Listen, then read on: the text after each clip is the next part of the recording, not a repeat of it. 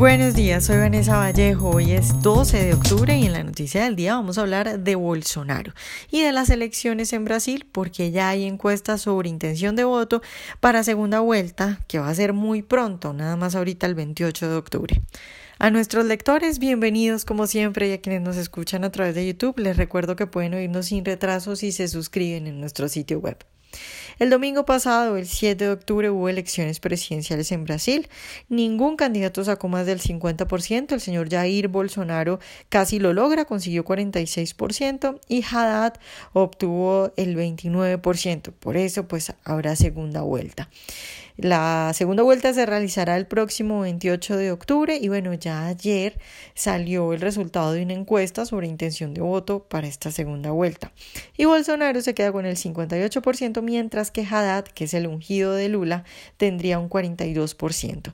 Estos porcentajes los contabilizan solo con los votos válidos, es decir, sin incluir votos en blanco ni nulos y al incluir todos los votos, Bolsonaro quedaría entonces finalmente con un 49% y el candidato del Partido de los Trabajadores, el partido de Lula, tendría un 36%, mientras que votos en blanco y nulos sumarían 8%.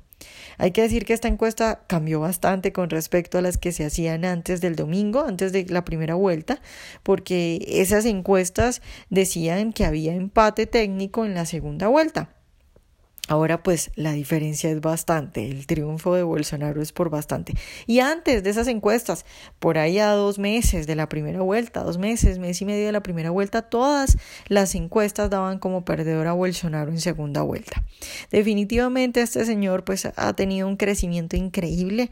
El domingo pasado en la primera vuelta consiguió 18 millones de votos más que Haddad y eso pues es muy difícil superarlo. Hoy se ha conocido que Ciro Gómez, quien obtuvo un 12.47%, el domingo pasado en la, en la primera vuelta, le daría su apoyo a Haddad. Este señor fue el que quedó de tercero y ahorita dice que pues le da su apoyo al candidato de Lula que porque la democracia está en peligro y bueno, todas estas cosas que seguramente ustedes, queridos oyentes, ya han escuchado. Sin embargo, este apoyo al señor Ciro Gómez, que pues es un socialista también, no amenaza para nada el triunfo de Bolsonaro. A quien parece que todo lo que le han inventado y los millones de críticas y todas las calumnias que le han hecho, pues lo único que ha conseguido con eso es fortalecerlo. Por ejemplo, esta gente que lo tilda de homofóbico y de misógino o de nazi, ¿tendrá alguna idea del programa económico de Bolsonaro?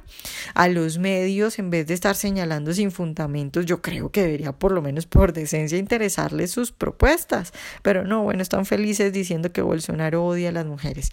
Sin embargo, creo que estas acusaciones y toda la polémica que se ha armado lo que ha hecho es que mucha gente se meta a buscar en internet quién es en realidad Bolsonaro, que busque su programa y bueno, parece que le ha interesado todo lo que dice este señor porque pues el crecimiento ha sido increíble, definitivamente está pues asegurado su triunfo en segunda vuelta.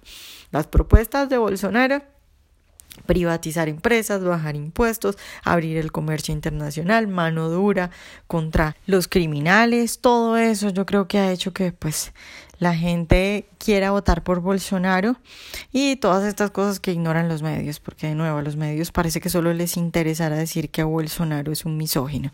Por último, antes de despedirme, quisiera comentar una lectura que algunos están haciendo. Hay quienes dicen que la gente votó y votará por, por Bolsonaro en segunda vuelta del asco que le tiene ya a Lula y al Partido de los Trabajadores. Pues yo es que no creo que eso sea cierto. A mí no me parece en lo más mínimo que la elección de Bolsonaro sea un asunto desanimado y porque toca. Yo creo que es todo un fenómeno que ha despertado pasión y ganas de que de verdad gane Bolsonaro. Creo que este sí que puede ser el Trump de Latinoamérica, pero mucho más liberal. Bueno, él no. Yo en realidad no sé qué es lo que piensa Bolsonaro en términos económicos, porque él muchas veces en las entrevistas ha dicho que ese no es su fuerte y que todo lo hará el señor Guedes, pero su programa sí es liberal, porque el señor Guedes, quien será su ministro de Hacienda, es muy liberal, es un Chicago Boy.